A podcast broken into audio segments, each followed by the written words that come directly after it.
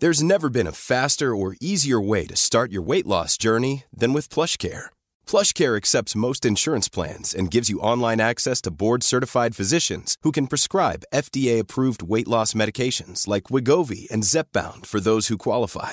Take charge of your health and speak with a board-certified physician about a weight loss plan that's right for you. Get started today at plushcare.com slash weight loss. That's plushcare.com slash weight loss. plushcare.com slash weight loss. Porque el mundo actual no se entendería sin la economía y los negocios. Acompaña a Mario Maldonado, el columnista de negocios más joven y objetivo del periodismo financiero, en su programa Bitácora de Negocios. You're so golden.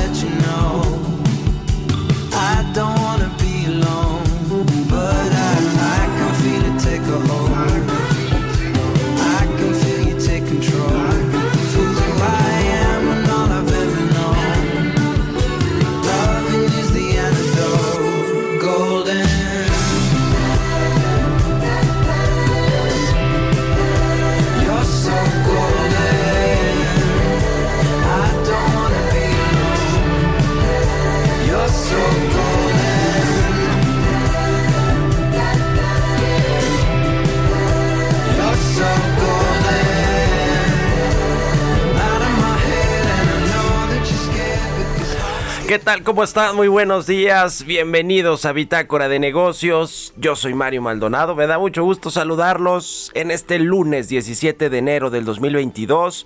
Son las 6 de la mañana con 3 minutos, tiempo del centro de México y estamos transmitiendo en vivo aquí en la cabina de El Heraldo Radio. Un saludo a todos los que nos escuchan por la 98.5 de FM aquí en la capital del país.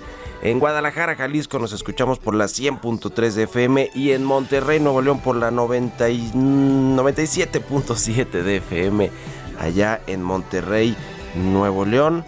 Un saludo, un saludo a todos los que nos siguen, despiertan tempranito con nosotros aquí en Bitácora de Negocios, madrugan para informarse de los temas económicos, financieros, de negocios, políticos, nacionales, internacionales de el, eh, eh, del mundo, de México y el mundo. Comenzamos este lunes con un poco de música antes de entrarle a la información. Esta semana vamos a escuchar canciones de artistas que fueron anunciados para presentarse en el Festival Coachella 2022. Se va a celebrar del 15 al 17 de, eh, de abril en California, en Indio, California, este festival que pues regresa con todo en, California, Coachella 2022. Y esta canción es de Harry Styles, se llama Golden. Harry Styles es un cantante, compositor y actor británico. Inició su carrera como cantante en el 2010. Es integrante de esta banda One Direction. Fue integrante y después participó en distintos programas de música. eh, y ahora pues es un solista y va a ser de los headliners, como se dice, de este Festival de Coachella 2022. Vamos a escuchar esta canción y le ahora sí a la información. Vamos a hablar con Roberto Aguilar los temas financieros más relevantes. El PIB de China alcanzó 8.1% en el 2021, ligeramente menor a lo esperado. Los contagios ya superan los 328 millones y acumulan 53 millones en solo 28 días. Se han acelerado los contagios en el mundo. En eh, Italia, por ejemplo, donde pues eh, fue uno de los primeros países eh, a los que llegó el, el COVID-19, más de 100 mil, casi 150 mil contagios diarios. El último día se registraron ese nivel de contagios en Italia. Estados Unidos también sigue alrededor del millón de contagios y el Omicron, esta variante del COVID-19, sigue afectando con, eh, pues con mucho a las economías del mundo porque muchas están regresando a los confinamientos, por lo menos parciales. Unilever insiste en comprar la división de GSK. Vamos a hablar de eso con Roberto Aguilar. Vamos a platicar también con Angie Chavarría, columnista del Heraldo de México, sobre la inflación, la escalada imparable de los precios, no solo de limón, sino de otros productos eh, eh, alimenticios, algunos de la canasta básica. ¿Cuánto está afectando esto los bolsillos de los mexicanos? el tema de la inflación, los precios que no se pueden contener a pesar de las altas en las tasas de interés. Vamos a analizar con detalle cuántos otros productos han aumentado de forma pues eh, de forma muy abrupta los, los, sus precios. Vamos a entrarle al tema, vamos a hablar con Ana Leroy, también especialista en temas internacionales, sobre Canadá se une a México para solicitar un panel de eh, el TEMEC contra Estados Unidos por las reglas de origen en materia de autos, estos subsidios a los autos eléctricos que va a dar eh, el gobierno de Estados Unidos y va a poner en desventaja a México y a Canadá. Esto pues en teoría queda fuera de lo que se firmó en el Tratado de Libre Comercio Estados Unidos, México, Canadá, el TEMEC y vamos a analizar el tema con Ana Leroy. Vamos a platicar también con Ricardo Aguilar, economista en jefe de Invex, sobre el crecimiento de la economía de México que se desacelerará en el 2022 y 2023. Eso dice la ONU y hay varios otros asuntos alrededor de lo que va a suceder con la economía este año y el próximo, sobre todo este año que cada vez más se, se reducen, se recortan los pronósticos de crecimiento prácticamente de todo mundo. Estamos a la espera de pues saber a qué hora se le antoja a la Secretaría de Hacienda salir a reconocer que no vamos a crecer más de 4% como está en el en los criterios de política económica en el presupuesto o en el paquete económico de este año. Así que vamos a entrar a estos temas, qué pasa con City Banamex, qué eh, ha dicho Pablo Gómez, qué dijo este fin de semana el canciller Marcelo Ebrard, hacia dónde se perfila esa venta de Banamex en México. Vamos a entrar a estos temas aquí en Bitácora de Negocios, así que quédense con nosotros en este lunes 17 de enero. Son las 6 con 8 minutos y nos vamos al resumen de las noticias más importantes para comenzar este día con Jesús Espinosa.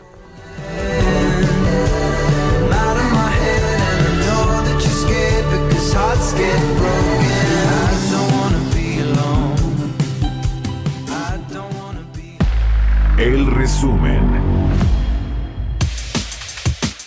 Luego del anuncio de venta de Citibanamex, la calificadora Standard Poor's cambió de estable a negativa su perspectiva de calificación para el banco. Pablo Gómez, titular de la Unidad de Inteligencia Financiera, señaló que sería mejor que Banamex pasara a manos de personas que hoy no tienen banco para evitar que crezca el oligopolio. El Departamento de Economía y Asuntos Sociales de Naciones Unidas destacó que la economía de México seguirá la tendencia de desaceleración prevista para todos los países de América Latina y el Caribe. El ritmo de crecimiento del PIB se desacelerará a tasas de 2.9 para 2022 y 2.2% para 2023. El Instituto Mexicano de Ejecutivos de Finanzas recortó su estimación de crecimiento para la economía mexicana en 2022 al pasar de 2.9% anticipado el mes anterior a 2.7%, pronóstico que está en línea con los recortes en las expectativas que han hecho organismos como la CEPAL, la OCDE e incluso el Banco de México. La Asociación de Control de Armas de Estados Unidos anunció que el secretario de Relaciones Exteriores Marcelo Ebrard y el gobierno de México fueron seleccionados como las personas del año en control de armas 2021. La nominación fue por la demanda contra fabricantes y distribuidores de armas en Estados Unidos. De acuerdo con datos de la Comisión Nacional del Sistema de Ahorro para el Retiro, al cierre de 2021 los retiros por desempleo de la Safore alcanzaron un nuevo máximo histórico al llegar a los 22.042 millones de pesos, lo que significó un aumento de 3.9% en términos reales comparado contra el cierre de 2020. Bitácora de negocios en El Heraldo Radio. El editorial.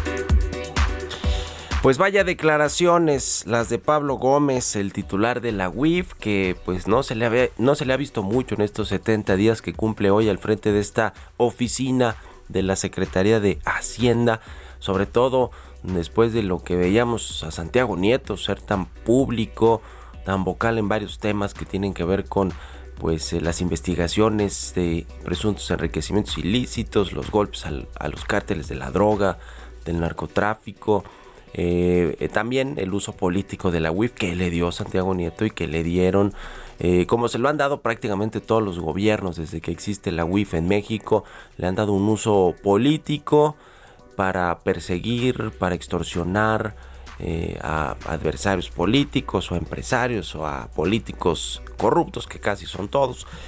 Y bueno, pues eh, el, asunto de City Banamex pues no le incumbe mucho a Pablo Gómez y aún así dice que lo mejor sería crear una entidad mixta en la que participen los inversionistas privados, sí, no los quiere dejar fuera, pero también el Estado. Ya ven que Pablo Gómez es un eh, pues excomunista, fundador de estos partidos políticos de izquierda eh, eh, y, pues muy pegados al tema comunista y pues eh, tampoco tiene nada de experiencia en la técnica de pues seguir la pista del dinero, ¿no? Lo que hace la WIF, tratar de combatir el lavado de dinero.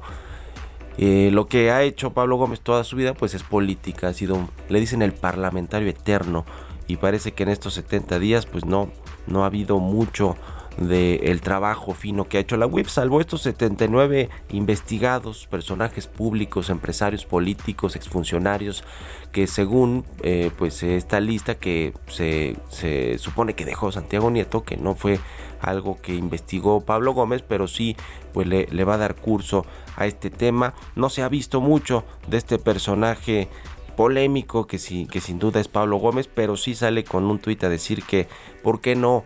Eh, hay esta eh, eh, pues, iniciativa de hacer un banco mixto en el que participen los capitalistas privados asociados con el Estado.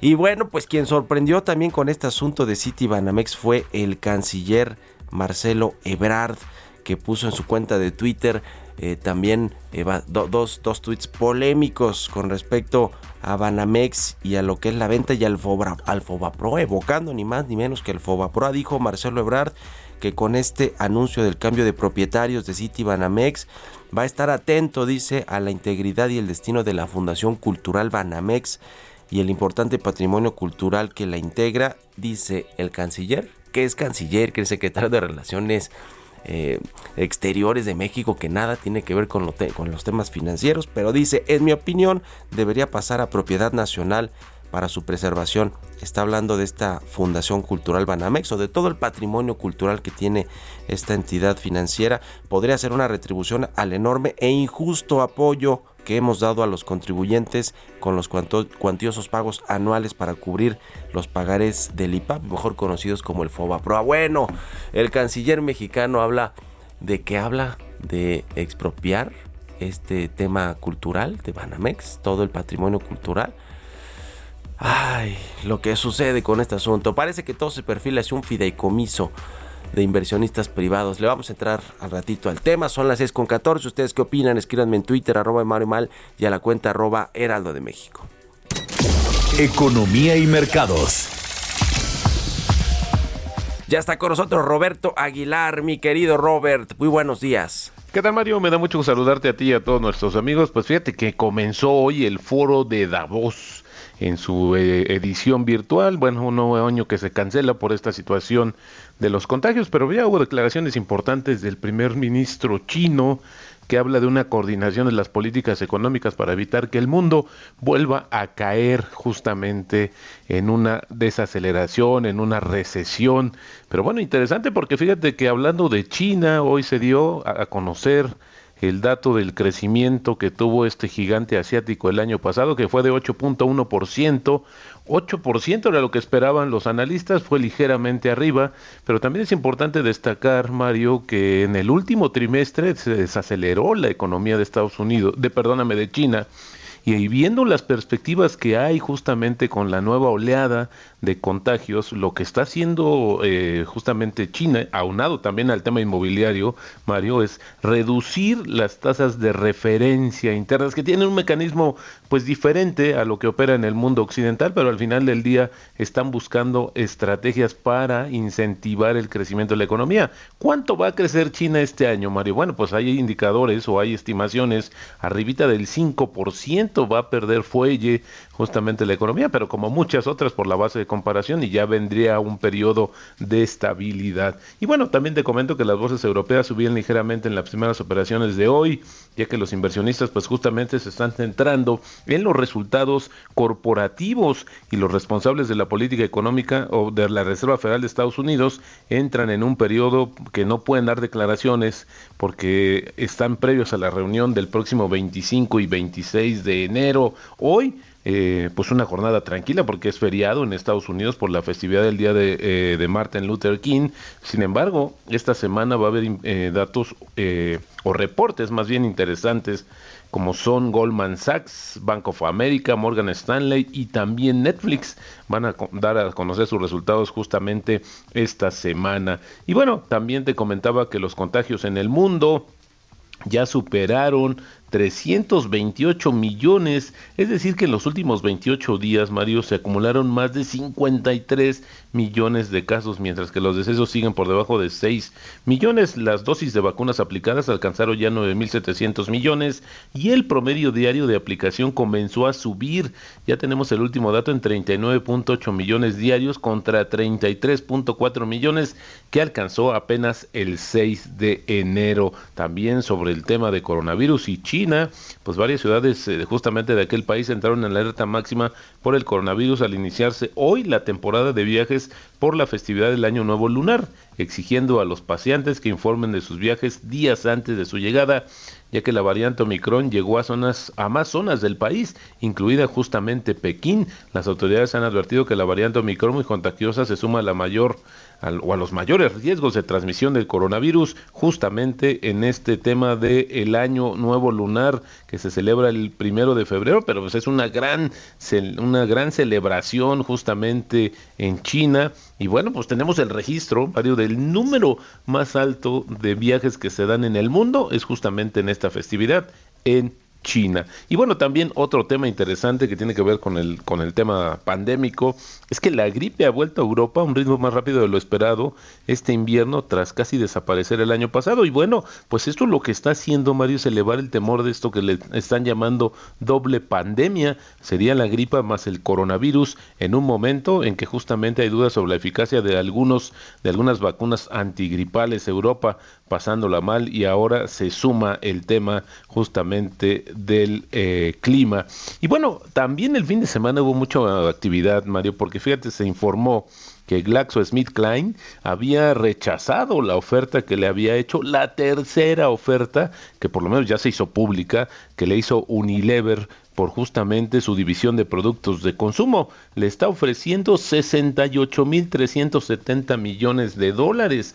Y bueno, pues fíjate que interesante porque hoy, eh, esto se lo rechazó el fin de semana, el sábado, pero hoy, de acuerdo con la agencia Bloomberg, se dice que Unilever está pues haciendo ahora sí que la ronchita, Mario, para juntar más dinero y ofrecerle todavía una cantidad mayor. Si se concreta esta operación, sería justamente la mayor, eh, pues desde el inicio de la pandemia, este millonario acuerdo de Unilever y GlaxoSmithKline. Y luego rápidamente también te comento que el presidente de Credit Suisse, Antonio Horta Osorio, pues tuvo que despedirse de la compañía, Mario, de Credit Suisse por no cumplir con las normas internas impuestas por el tema del coronavirus. Lo interesante o lo más importante es que este ejecutivo había llegado a Credit Suisse como un poco para salvar la casa y varios asuntos complicados que había tenido esta, este banco de inversión internacional y bueno, pues ni modo, se va, se va del banco. El tipo de cambio cotizando en esos momentos en 20.27 y marcó un máximo de 20.33 con esto ya tenemos una apreciación mensual de 1.01%, siete semanas consecutivas de recuperación del peso mexicano. La frase del día de hoy, todos sabemos que los precios suben y bajan, sucedió en el pasado y sucederá en el futuro y eso es todo lo que necesitamos saber. ¿Quién dijo esto? Lo dijo Gis Livermore, pionero del day trading y autor de varios libros justamente de estrategias del mercado. Muchas gracias mi querido Robert, nos vemos a ratito en la televisión. Al contrario, Mario, muy buenos días, gracias. Roberto Aguilar, síganlo en Twitter, Roberto AH 6 con 21, vamos a otra cosa. Expreso Financiero. Pues la cuesta de enero en materia de precios nos está afectando más que en otros años. los alimentos o algunos productos como el limón han escalado a sus eh, pues, niveles más altos. No los veíamos así desde hace muchísimo tiempo. El aguacate y muchos otros productos. Vamos a hablar de eso con Angie Chavarría, quien ya está en la línea telefónica. Ya es columnista del Heraldo de México. ¿Cómo estás, Angie? Buenos días. Hola, Mario, muy buenos días, muy buenos días a todos. Mucha salud eh, para todos primero en este arranque de semana. Como bien lo mencionas, Mario, la verdad es que hay una escalada de los precios de los alimentos y parece que se va a permanecer durante todo el año eh, debido a varias razones. Una, pues porque es, temporada invernal en donde, pues bueno, las cosechas pues son menores a las que se recaudan en todo el año y también pues por este efecto que estamos viviendo de la pandemia y en otra pues que en México pues vamos un poco retrasados en el tema porque eh, finalmente pues bueno hemos estado enfocando enfocados en el tema salud. Pero eh, como bien lo mencionas el tema de los limones pues ya es un lujo de verdad Mario comerte unos limones. Echarle limón a eh, los tacos a la a la comida a todo a las ensaladas absolutamente a todo es un lujo no es un lujo eh, y justamente observas tú, por ejemplo, en los hábitos del mexicano y pues eh, realmente va a ser un trabajo muy difícil eh, no poderlo comprar, pero pues sí se encuentra a 80 pesos y si lo observamos desde 2018 a la fecha, pues es un incremento más de 200%. Eh, tan solo en la segunda semana de enero, estos según datos que tenemos, oficiales los alimentos se han encarecido. El que más ha sufrido ha sido, como lo mencionas, el limón, el pollo, el frijol, el chile, eh, y pues bueno, forman parte de la canasta básica de los mexicanos y pues ahora si vemos, imagínate un limón te vale cuatro dólares, o sea, si lo comparamos desde este punto, pues sí, sí es importante, ¿no? Eh, por ejemplo, también eh, el kilo de tortilla en algunas partes ya se vende hasta 22 pesos. Y pues bueno, es, es, es relevante. El, tan solo el arroz también aumentó. Eh, su costo, por ejemplo, aumentó casi 60% desde 2018 a la fecha. Y pues lo que advierten especialistas es que esta tendencia va a seguir, eh, que la cuesta de enero no solo va a durar hasta marzo, y mientras sigan aumentando los contagios, lo que vamos a seguir observando es que el precio de los alimentos van a seguir aumentando pese a que el salario haya mejorado. O sea que menos te va a alcanzar ahora con tu dinero. Pues sí, la cuesta de enero este 2022 ha sido más pronunciada que otros años en, en, muchos sentidos porque como dices el tema de las de las cosechas la producción pues se ha enfrentado con estos climas adversos pero también pues la inflación en el mundo generalizada que ha aumentado de forma importante. En fin, le estaremos dando seguimiento a todo este tema de los precios, de los datos eh, del INEGI, sobre todo la inflación y los desagregados que nos indican cuáles son los, los productos eh, que se han encarecido más. Muchas gracias, Engie. ¿Dónde te puede seguir la gente? Por favor, síganme a través de Twitter, arroba ng.chavarría o a través de Instagram igual, ng.chavarría. Buenísimo. Feliz inicio de año para Angie Chavarría, nuestra colaboradora aquí de todos los lunes. Vamos a hacer una pausa y volvemos con más aquí a Bitácora de Negocios.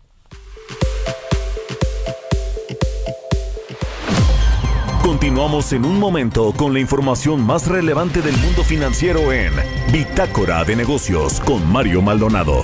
Regresamos. Estamos de vuelta en Bitácora de Negocios con Mario Maldonado.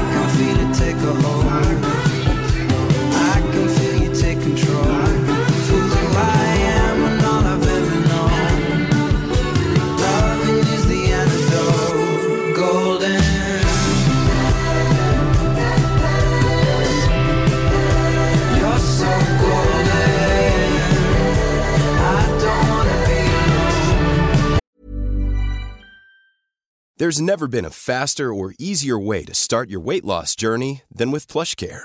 PlushCare accepts most insurance plans and gives you online access to board-certified physicians who can prescribe FDA-approved weight loss medications like Wigovi and Zepbound for those who qualify.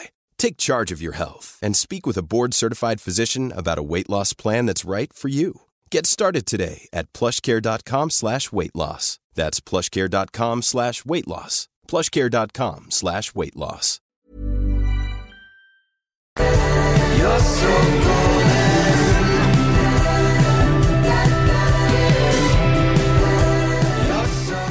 Ya estamos de regreso aquí en Bitácora de Negocios. Son las 6 de la mañana con 31 minutos, tiempo del centro de México. Regresamos escuchando un poco de música antes de entrarle a la información.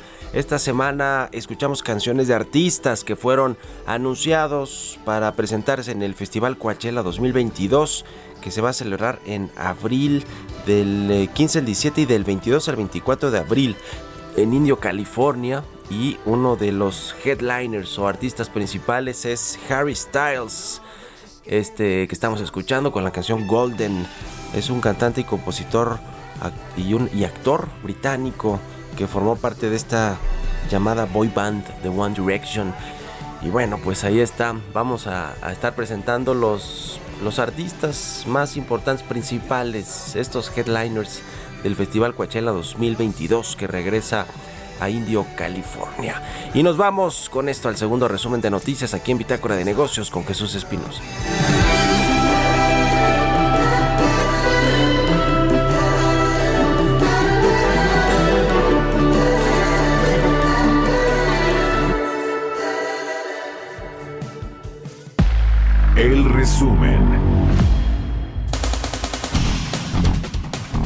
El anuncio de la venta de Citibanamex está siendo aprovechado para defraudar a clientes de la institución financiera que suman casi 30 millones, por lo que el banco aclaró no estar solicitando ninguna información. El Servicio de Administración Tributaria informó en sus redes sociales que publicará de manera gratuita videos tutoriales desde su canal de YouTube con el objetivo de facilitar a los contribuyentes el pago de impuestos durante el ejercicio fiscal 2022. Mauricio Hernández Ávila, director de prestaciones económicas y sociales del IMSS, señaló que para el primer semestre de 2022, el Instituto Mexicano del Seguro Social prevé hacer un gasto de 1.215 millones de pesos por concepto de incapacidades, al tomar en cuenta que se registrarán cuando menos 1.5 millones de peticiones.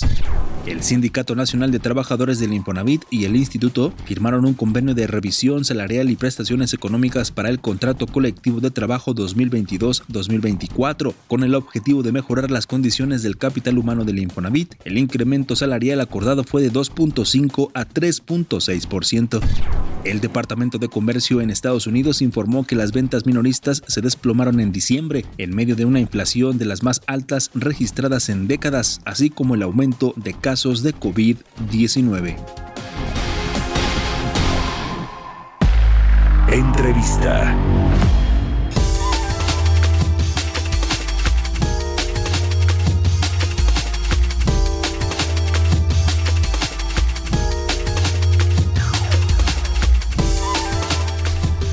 Y bueno, en materia internacional de comercio internacional, México tiene pues algunos temas, frentes abiertos ahí con sus socios principales en el marco del TEMEC.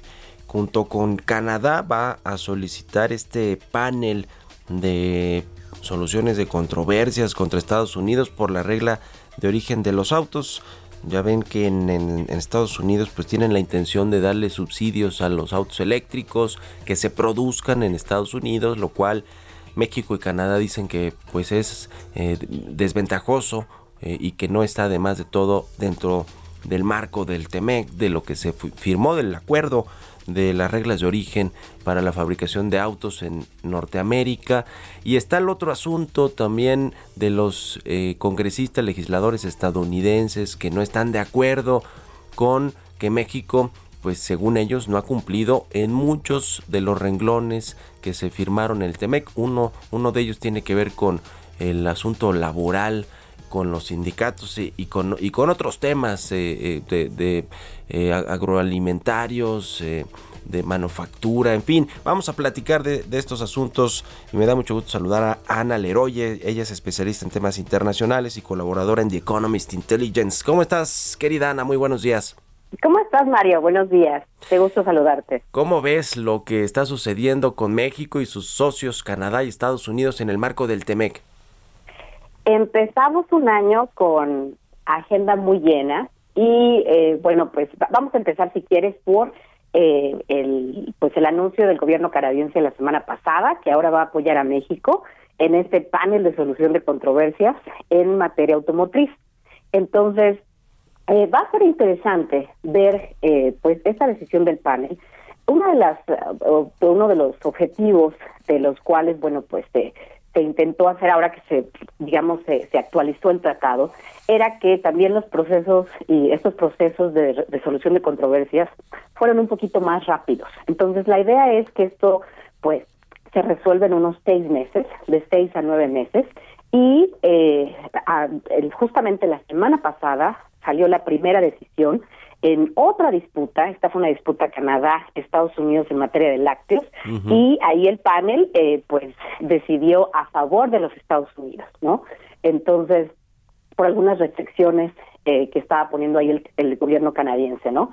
Eh, a, en materia de lácteos. En este caso, sí, Canadá y México pues tienen aquí, eh, tienen a un poco al USDR un poco contra la pared, porque el USDR no ha querido negociar eh, con ni con las autoridades mexicanas ni las autoridades canadienses y traen una interpretación muy estricta para eh, ver cómo califican, así como se le se les da origen a ciertas partes que van adentro de, digamos, de los de los carros que van a ser exportados de Estados Unidos, ¿no? Entonces, esto está ahí en, en la mesa, eh, ya va a arrancar el panel y bueno, pues ya sabes cómo es esto, ¿no? Esto esto toma, toma algunos meses, se tiene que eh, agrupar el panel y bueno, pues ahí los tres países tienen que estar de acuerdo, los expertos, etcétera, ¿no? Entonces, pero México creo que tiene una buena y Canadá tienen una, pues ahora sí que una buena oportunidad de que por lo menos el caso se ha escuchado en una instancia trilateral que va a ser independiente y eh, pues en dado caso que así sea, hay una gran preocupación, sobre todo por el estado de la economía mundial, el aletargamiento eh, incluso y la disrupción de las cadenas de valor dentro de Norteamérica, bueno, pues que no haya barreras, ¿sí? Como de este tipo, tan técnicas, ¿sí? Para que los países puedan seguir beneficiándose de la exportación de un sector tan importante como es el automotriz. Uh -huh. Entonces, esto digamos que es en, en, en, una primera instancia, ¿no? Por ahí tú mencionaste también, muy importante, eh, todavía está pendiente lo de los subsidios eh, a los carros, eh, a los autos eléctricos en Estados Unidos, eso no todavía no pasa sí. y pues, está muy complicado, Mario. Yo no sé si eso va a pasar. La agenda del presidente Biden está complicadísima en materia de en materia doméstica nacional, entonces yo no estoy muy segura si eso eventualmente va a poder ser aprobado en el Senado de los Estados Unidos. El tema automotriz es uno muy importante por lo que significa para México las exportaciones de, de autos, toda la producción que tiene, que mucha es de pues vocación internacional de, de exportación a Estados Unidos y veremos qué sucede con este tema. Yo creo que México junto con Canadá tienen tienen buenas posibilidades de ganar este, este panel de solución de controversias, ya, ya lo veremos, pero del otro lado los legisladores estadounidenses y me imagino que junto con el gobierno también eh, han ido presionando a México en otros renglones de, del TEMEC que pues dicen que no se han cumplido, que México no ha cumplido con eso. La secretaria del Trabajo en lo que tiene que ver con los asuntos laborales dijo la semana pasada la secretaria mexicana que, que, que, pues prácticamente sí, que según, que según nosotros sí sí hemos cumplido, pero hay muchos legisladores en Estados Unidos que creen que no. Y si agregamos los temas de energía, lo que sucede con la reforma eléctrica, que por cierto se va a comenzar ya a discutir este año de nueva cuenta la, la reforma que propuso el presidente, pues este es otro tema que le preocupa a nuestros socios estadounidenses. ¿Cómo ves las exigencias que ellos tienen con respecto al cumplimiento del TEMEC por parte de México?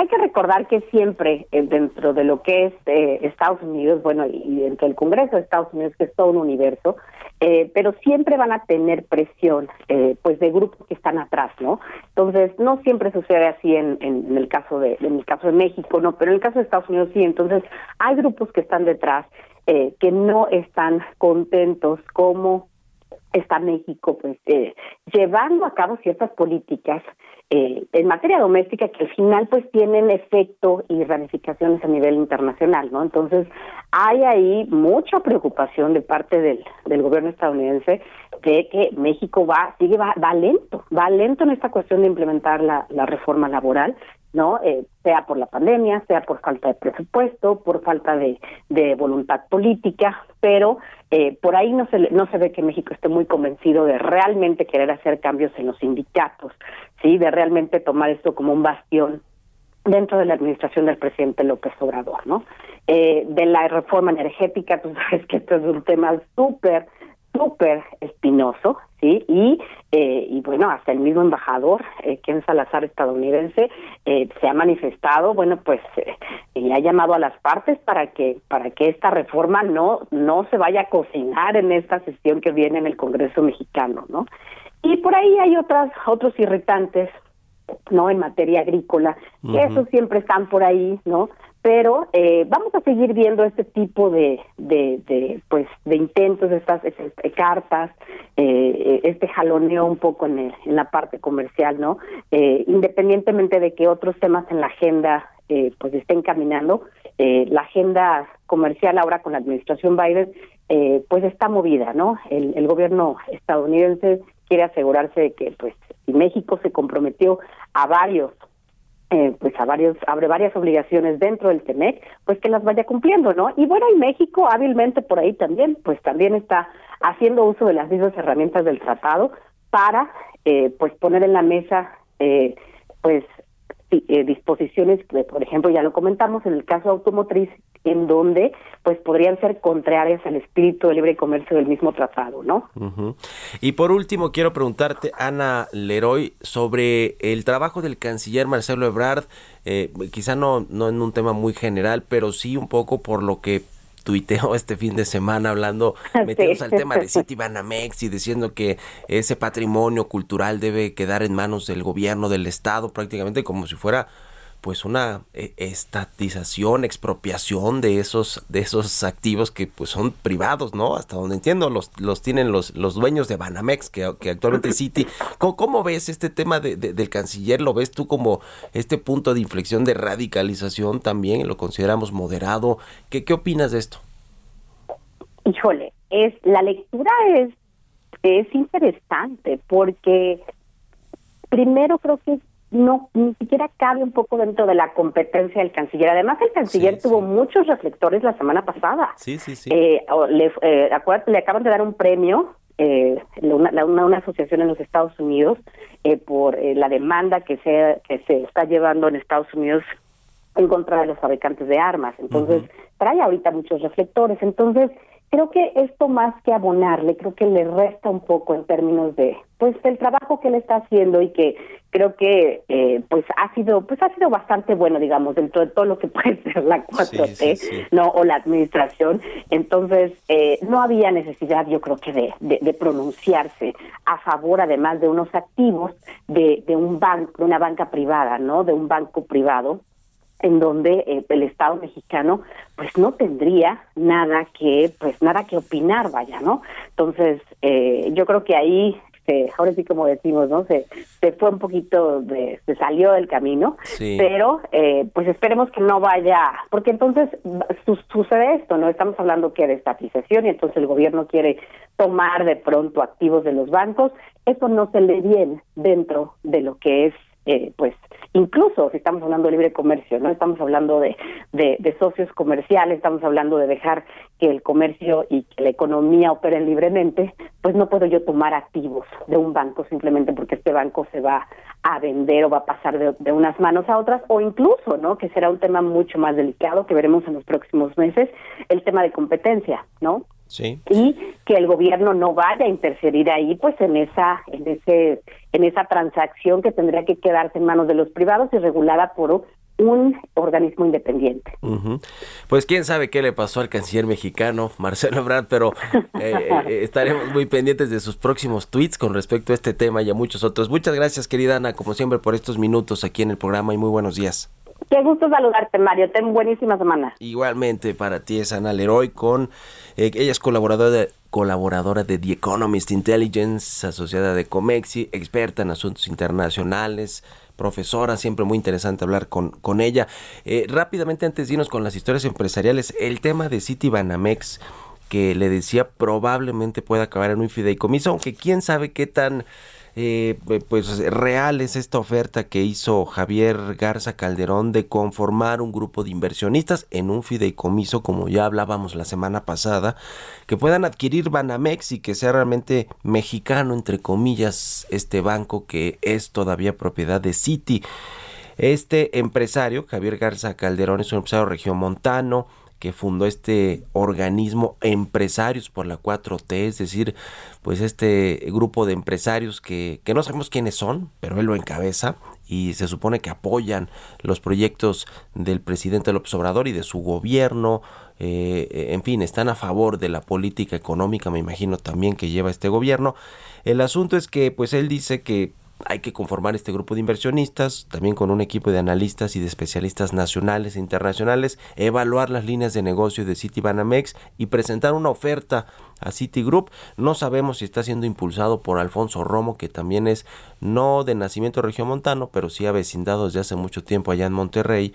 Eh, este empresario Javier Garza, Garza Calderón. Lo cierto es que este fin de semana su empresa, que es un grupo que se llama Gentor, este grupo empresarial regiomontano que es propiedad de Javier Galza Calderón, mandó un comunicado de prensa, pero para decir que no está interesado o no se ve como un potencial interesado en la adquisición de City Banamex. O sea, que se pongan de acuerdo, ¿no?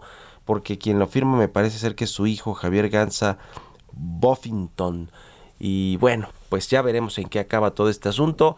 Por lo que vimos al secretario de Hacienda que medio se pronunció al respecto, Rogelio Ramírez de Lao, que por cierto ha estado en la penumbra, ha brillado por su ausencia en temas importantes, Rogelio Ramírez de Lao, pero eh, por lo que ha dicho él, lo que dijo Pablo Gómez en la UIF y ahora el, canciller Marcelo Ebrard y lo que dijo el presidente del observador de quienes eh, le gustaría que se quedaran Banamex, eh, probablemente no va a ser un grupo extranjero, va a ser los mexicanos, pero también va a ser difícil que los que mencionó el presidente que ya tienen bancos, Carlos Slim, Carlos Hank y Ricardo Salinas Pliego, se queden con los activos de Banamex porque van a concentrar más el mercado. En fin, en fin, vamos a seguir muy pendientes de todo este tema de lo que suceda con los activos de Banamex en México. Ahora sí vámonos con las historias empresariales. Historias empresariales. Sobre este tema también qué va a suceder con los empleados de City Banamex, toda la plantilla laboral. Eh, pues eh, nos dijo ayer, en la semana pasada, el presidente de los banqueros que no va a pasar nada, que todo va a seguir normal, pero cuando hay estas concentraciones o estas ventas, normalmente quienes le pasan la factura suele ser a los empleados. Vamos a escuchar esta pieza que preparó nuestra compañera Giovanna Torres. Una de las dudas que ha surgido después de la puesta en venta de Banamex es quién podría comprar el banco. De acuerdo con Bank of America Securities, su valor rondaría entre los 12.500 y 15.500 millones de dólares y debido a sus activos podría generar interés de otros jugadores en México, incluidos Banorte, Santander, Scotiabank e Inbursa, así como algunas instituciones internacionales. Y otra de las interrogantes que han generado preocupación es qué pasaría con los trabajadores de la institución bancaria.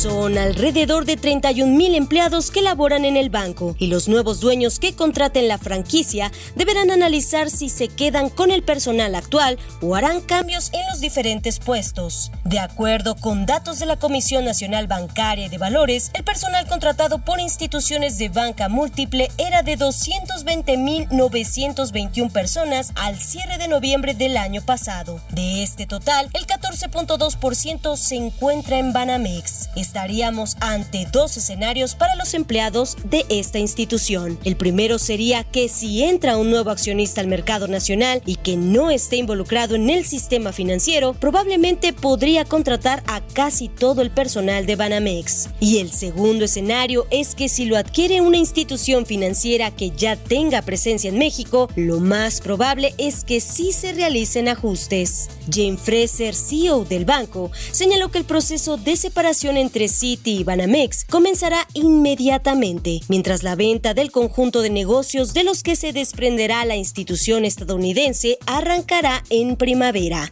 Para Bitácora de Negocios, Giovanna Torres. Entrevista. Bueno, pues ya le decía que cada vez más organismos multilaterales, bancos de inversión, casas de bolsa han recortado las proyecciones de crecimiento para México. Ahora lo hizo el Departamento de Economía de la ONU. Ve un crecimiento para este año de 2.9% y para el siguiente de 2.2%. Vamos a analizar estos datos con Ricardo Aguilar, él es economista en jefe de Invex. ¿Cómo está Ricardo? Buenos días. Feliz inicio de año. Hola Mario, igualmente muchas gracias y gracias por la invitación. ¿Qué te parecen estos recortes que hemos escuchado un día sí y otro también con respecto a la perspectiva económica de México? Pues sí, definitivamente todavía hay riesgos muy importantes, principalmente aquellos relacionados con, con la pandemia. Estamos viendo, por ejemplo, cómo incluso ya varias economías, no solo México, podrían tener un crecimiento más moderado durante los siguientes años. ¿Y esto por qué? Porque después del fuerte rebote que se observó en 2021 después de la pandemia, pues bueno, ahorita ya sin tanto estímulo y de hecho con alguna reversión en la parte monetaria de, tasas de interés que van a ir al alza, pues definitivamente el crecimiento se va a ver restringido. Y, y de hecho la ONU menciona que este em, ambiente de mayor restricción monetaria, entendido como aumentos en la tasa de interés de varios bancos centrales, incluida la Reserva Federal de Estados Unidos y por supuesto Banco de México, que inició ya el año pasado, pues sí podría contraer o restringir las condiciones de crecimiento y a eso te digo, súmale el riesgo ahorita que vemos, por ejemplo, de cierres en Asia por el tema de Omicron que podrían interrumpir más las cadenas de suministros y pues definitivamente distorsionar también la producción en varios países, incluyendo el nuestro. Eh, ¿qué- ¿Qué es lo que crees que puede frenar más la economía? Está el tema de la inflación, por supuesto, la política eh, monetaria más restrictiva de aumento de tasas de interés, eh, el, eh, pues sí, la, la, pandemia que pueda salirse de control. ¿Qué, ¿Cuáles son los, los focos rojos que ves en el horizonte? Pues mira, ya hemos visto cómo la economía puede crecer a una tasa razonable cuando, la, cuando el tipo de referencia, la tasa de interés de referencia se encuentra alta. ¿No? Hemos visto un caso de México que incluso ha llegado a más de 8% en la, en la época reciente. Ahora bien, si bien eso se da en un entorno de mayor crecimiento, lo que sí ya se vio, Mario, que ha afectado muchísimo a la economía y que podría volverlo a hacer es un cierre de la economía. De hecho, en parte por eso estamos viendo cómo autoridades locales y federales, incluso en México, no están reaccionando de manera tan agresiva como lo hicieron a inicios de la pandemia, clausurando prácticamente la totalidad, la totalidad de las actividades, sobre todo el sector de servicios, ¿no? Entonces, yo creo que en dado caso que hubiera un riesgo fuerte para el tema del crecimiento, vendría otra vez de cierres, ¿no? Afortunadamente esta variante ha demostrado ser menos letal y el grado de decesos se ha mantenido relativamente estable a pesar del disparo en casos. Entonces esperemos que, pues obviamente con la salud primero, la economía no se vea de nuevo perjudicada de esa forma como lo vimos en 2020. ¿Cuál es la, la proyección que tienen para final de año ustedes en términos de crecimiento económico en INVEX y de tasas de interés, el tipo de cambio, los indicadores principales de la economía, la inflación también? Sí, Mario, bueno, con relación al PIB tenemos un crecimiento de 3.1% para 2022, esto después de una tasa de 5.5% aproximadamente en 2021. Para 2023 traemos 2.5% de crecimiento del PIB. Ahora bien, para variables como la inflación, eh, después de cerrar en 7.36% en 2021, esperamos que esta descienda a 4.8% en 2022, afectada principalmente por la parte subyacente, que es la que no baja realmente. Con relación al tipo de cambio, eh, esperamos un nivel de 21.30 pesos por dólar para el cierre de, de, este año. Y con relación a la tasa de interés de referencia de Banjico, es, estimamos 6.75% para, para el término del año. Pues ahí están los pronósticos. Te agradezco mucho, Ricardo Aguilar, economista en jefe de Invex, estos minutos para Bitácora de Negocios y muy buenos días. Al contrario, Mario, gracias a ti, buen día. Hasta luego. Y gracias a todos ustedes por habernos acompañado este lunes, inicio de semana aquí en Bitácora de Negocios. Se quedan en las frecuencias del Heraldo Radio con Sergio Sarmiento y Lupita Juárez. Y nosotros nos escuchamos, nos vamos a la televisión, al canal 10. Regresamos con todo a la televisión, a las noticias de la mañana y nos escuchamos aquí mañana en punto de las 6. Muy buenos días.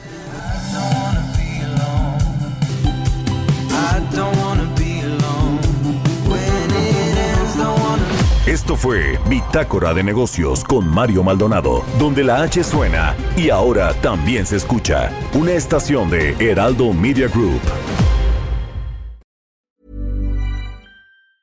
Mom deserves the best, and there's no better place to shop for Mother's Day than Whole Foods Market. They're your destination for unbeatable savings, from premium gifts to show-stopping flowers and irresistible desserts. Start by saving 33% with Prime on all body care and candles. Then get a 15-stem bunch of tulips for just $9.99 each with Prime. Round out Mom's menu with festive rosé, irresistible berry chantilly cake, and more special treats. Come celebrate Mother's Day at Whole Foods Market.